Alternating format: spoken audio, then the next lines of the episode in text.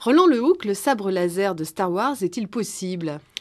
Alors les sabres laser que l'on trouve dans, les films de la série Star Wars sont probablement impossibles, euh, pour au moins deux raisons. D'abord, euh, la lumière n'est pas quelque chose de matériel. Les sabres, quand on les voit s'entrechoquer euh, violemment et avec bruit dans les films, c'est tout à fait impossible à réaliser avec de la lumière. Ensuite, un faisceau lumineux poursuit sa propagation jusqu'à ce qu'il soit absorbé ou réfléchi par son environnement. Et donc, euh, dans un vaisseau spatial, par exemple, un combat au sabre laser est extrêmement dangereux, puisque le laser, lui, ne s'arrête pas, comme on le voit dans les sabres laser de mhm. Star Wars, mais il va poursuivre son chemin jusqu'au plafond, jusqu'à la coque. S'il est si puissant, il va découper la coque du vaisseau spatial. Et, c'est la fin. Et, c'est la fin, évidemment, pour les protagonistes.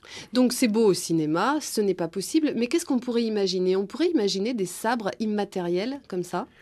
On peut imaginer des sabres qui ressemblent aux sabres laser qu'on nous montre dans Star Wars et qui euh, ont cette propriété de matérialité pour, faire des chocs.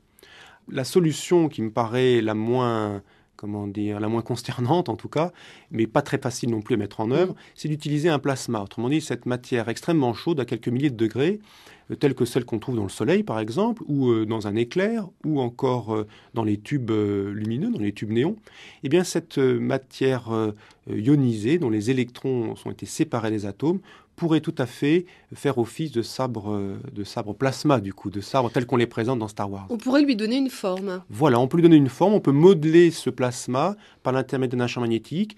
les plasmas ont des couleurs qui dépendent euh, de leur température et donc on aurait aussi la couleur que qu'ont les sabres laser qu'on observe dans les films.